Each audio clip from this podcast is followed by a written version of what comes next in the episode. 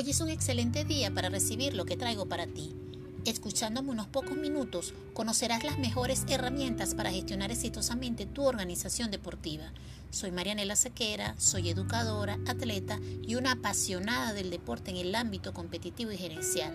Esto es gestión estratégica en las organizaciones deportivas.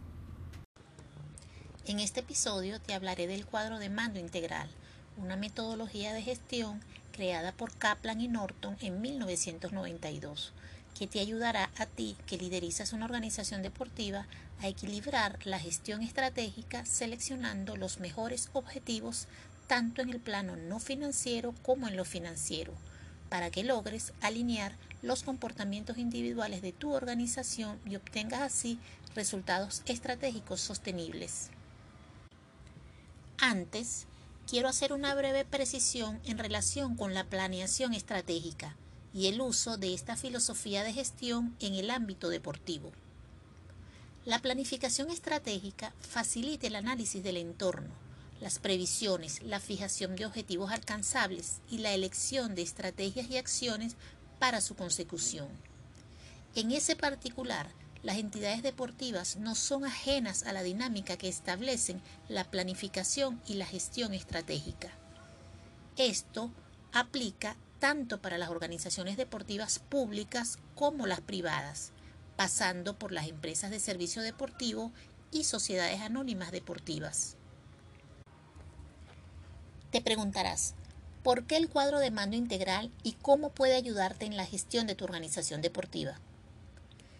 El doctor Alfonso López, en su libro Cuadro de Mando Integral en las Organizaciones Deportivas, plantea que esta herramienta de control empresarial puede ayudar a cualquier organización y particularmente a las entidades relacionadas con el deporte a llevar exitosamente a la práctica las definiciones estratégicas, alineando a todos los involucrados con dicha estrategia, supervisando el progreso de la misma, por cuanto permite establecer y monitorear los objetivos en diferentes áreas.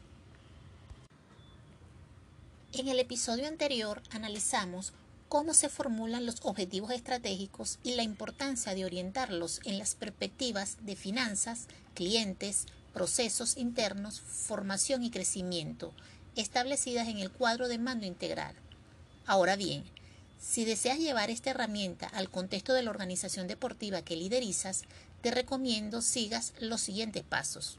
Primero, haz un análisis de la situación actual de tu organización. Este es el punto de partida para que puedas saber desde dónde comenzarás a trabajar, para luego conceptualizarlo y diseñar la estrategia. Aquí es donde deberás establecer unas hipótesis básicas para poder continuar el proceso con algunas garantías, tales como lograr el compromiso de la alta gerencia, las definiciones de visión, misión y valores de la organización, el diagnóstico básico en términos generales. Deberás también formar el equipo de trabajo, prever la asignación de recursos y el plan general del proyecto.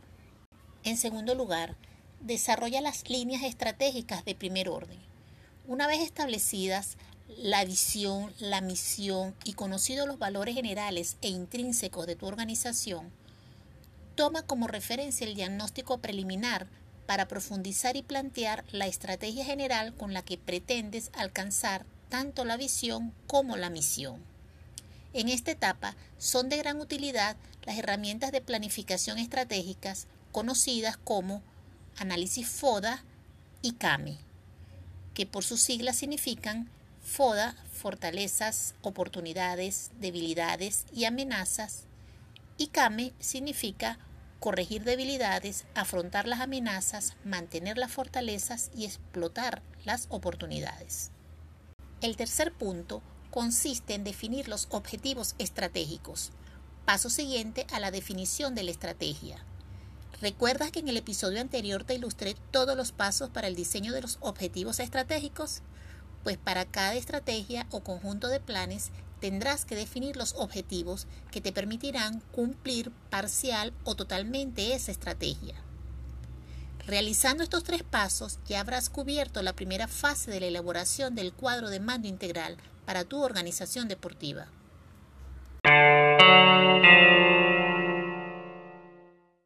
Permíteme ahora hablarte de los siguientes tres pasos que conforman la segunda fase del cuadro de mando integral. El primer punto en esta segunda fase tiene que ver con la creación del mapa estratégico de la organización, uno de los aportes esenciales en esta metodología, pues se trata de una poderosa herramienta de comunicación para la organización. Y es que a través de este mapa estratégico, toda la organización entiende y comprende mejor la estrategia, al visualizar las relaciones causa-efecto entre los distintos objetivos y la forma como impactan para llegar a cumplir la misión de la organización y a más largo plazo la visión. El segundo paso es la definición de los indicadores de gestión. Esta etapa es muy importante porque es cuando llega el momento de ponerle números a las buenas intenciones. Recuerda que no basta con enunciar lo que quieres mejorar en determinados aspectos o que quieres alcanzar determinados objetivos. Para que sea eficaz, debes, además, ponerle un valor medible a dicho concepto. De esta forma, no serán posibles dobles interpretaciones o ambigüedades cuando llegue el momento del análisis. Y el último paso de esta segunda fase es la identificación y diseño de nuevas iniciativas.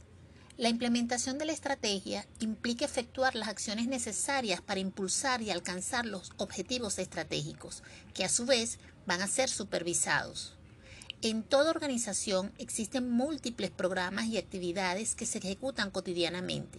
En particular, el cuadro de mando integral se utilizará para ver cuál de todas las iniciativas se elevan a la categoría de estratégicas y por lo tanto tendrán un control diferenciado y una relación especial al vincularlas con los objetivos que se ven afectados. Ya para concluir, si deseas implementar el cuadro de mando integral en tu entidad deportiva, no olvides iniciar con el análisis del entorno de tu organización, tanto desde la perspectiva interna como externa Cuestiona todos los escenarios, las personas, sus comportamientos, las instalaciones, los equipos, los procesos, las finanzas, lo que consideres que hay que cambiar, cómo y cuándo puedes cambiarlo. Ten presente que dispones de las matrices DAFO y CAME como herramienta de práctica que te ayudarán a enfocar correctamente este análisis. Crea tu equipo, genera los compromisos con la alta gerencia y formula la filosofía de gestión de tu organización. Luego de esto ya podrás formular las mejores estrategias y objetivos. ¿Has escuchado la frase una imagen es más poderosa que mil palabras?